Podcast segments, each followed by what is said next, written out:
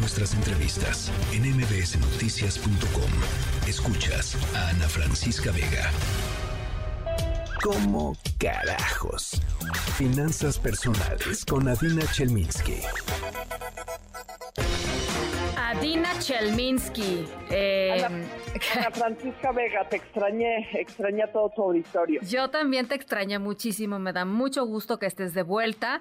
Eh, y, con, una pregunta fundamental, eh, Adina, que es, ¿qué te hubiera gustado saber eh, sobre, sobre la lana hace, hace algunos años? Como sabes, Ana Francisca, hace pocos días cumplí 50 años. Apenas, apenas. apenas, literalmente la semana pasada. Y fue un periodo de muchísima reflexión, un, par de días de muchísima reflexión, porque justamente cuando es tu cumpleaños a lo mejor no, no lo celebras mucho, pero sí es un momento para ver para atrás y para ver para adelante y sobre todo cuando cambias de década. Y me hice, hice un análisis de siete cosas que me hubiera gustado saber a los 20 o a los 30 y que me hubieran ahorrado muchos problemas a lo largo de mi vida hoy que tengo 50. Sí, que pudieron solucionar y les di la vuelta, etcétera, etcétera.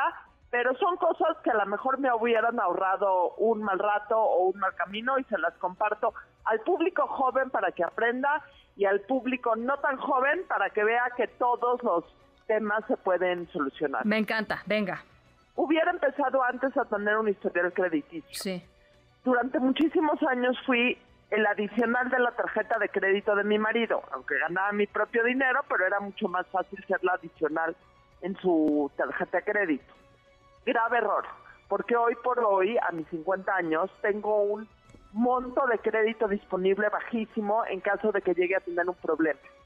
Es algo que tenía yo que haber empezado. Desde que empecé a ganar dinero, necesité yo empezar a sacar mi propia tarjeta de crédito para empezar a formar un historial crediticio que hoy me diera un mayor soporte en caso de tener problemas. Tenía que empezar a organizar mis papeles financieros, tanto físicos, porque cuando yo era joven eran impresos, como electrónicos, desde mucho tiempo antes. Sí. Jóvenes, no tan jóvenes, hagan un archivero para los papeles físicos y hagan un archivo con diferentes archivos para sus documentos, sus recibos electrónicos, desde el recibo de luz hasta los recibos de los impuestos, hasta eh, recibos electrónicos de todos los pagos que hagan, tengan ya un sistema. Es mucho más fácil empezar con un sistema que un día darte cuenta que tienes tres mil correos electrónicos de recibos y no sabes cómo empezar a organizar.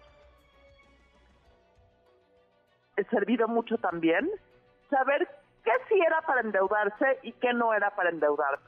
Y me refiero a desde meses con intereses hasta para qué pedir crédito y para no y para qué no pedir crédito. Creo, volteando para atrás, que hay muchas cosas en mi vida que compré a meses sin intereses o que pedí créditos de nómina o que pedí créditos personales que la verdad no eran para tanto. que, lo, que lo que pensé que era fundamental no era para tanto. y la verdad es que no es que me arrepiento, fueron cosas que probablemente disfruté, pero no sé si valió la pena haber pagado los intereses del crédito que pagué por comprar eh, las cosas. Sí, estoy de acuerdo contigo. Siguiente punto, y creo que para mí es el más importante y el que más me ha sembrado. A ver. Debía haber tenido un testamento mucho tiempo antes del que lo tuve. A ver, ¿por qué? Te voy a decir algo. Hoy todos mis hijos casualmente en esta época ya son mayores de edad. Pero hoy que volteo para atrás y que me doy cuenta que mi primer testamento lo hice a los 40 años, cuando tenía tres hijos chicos, que en caso de que yo faltara eh, y mi marido, que es una posibilidad siempre, ¿eh? Siempre es una posibilidad.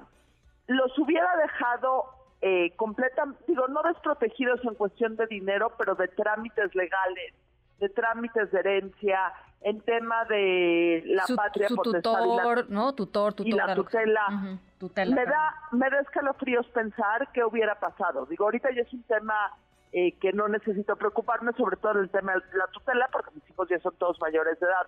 Pero ahorita digo, qué irresponsabilidad de mi parte haber estado en este limbo durante tanto tiempo.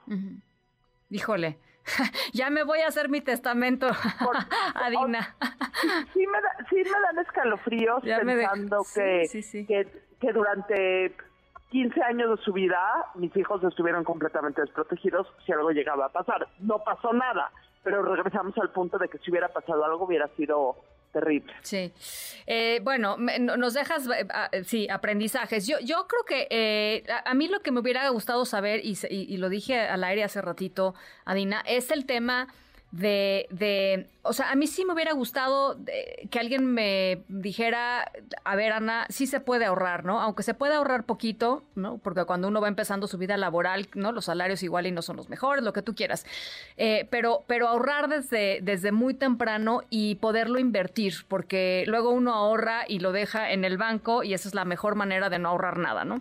Absolutamente. ¿Por qué no hablamos de eso la semana que entra? Sí, me gusta. ¿Por qué no hablamos de los mitos del ahorro y cómo siempre puedes ahorrar un poco?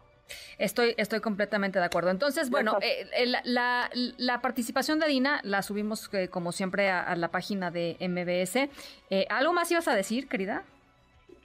El, último punto quiero decir que a lo mejor suena un poco romántico, pero no lo es porque las finanzas personales, bueno, a lo mejor sí es, las finanzas personales son finanzas, pero también son personales, que muchas veces me preocupé de muchas cosas materiales que no me tuvo que haber preocupado.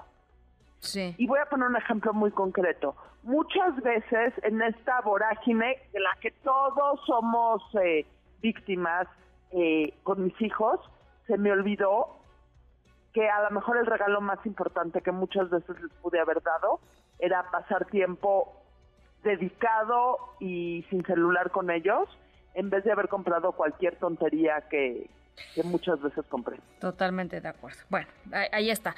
Eh, mi querida Adina, eh, feliz cumpleaños al aire, porque te felicité en, en, lo, en, lo, en lo personal, digamos. En lo particular. Pero, pero eh, que cumplas muchísimos más con muchísima salud y siempre con esa luz y esa cosa hermosa que tienes de hacer que cuando uno se sienta con Adina y ustedes este, quizá no la conozcan en, vivo y en directo, pero cuando uno se sienta con Adina, eh, de veras se siente Adina como toda la atención está puesta en, ti. Y eso es maravilloso, güey. Es maravilloso sentarte con una persona que sabes que te está escuchando. Y así eres tú. Eso siempre me ha dado la, la impresión y eres una verdadera luz. Te agradezco mucho. Gran regalo de cumpleaños me acabas de dar ahorita. Te mando un abrazo, querida, Con, con muchísimo cariño. Noticias.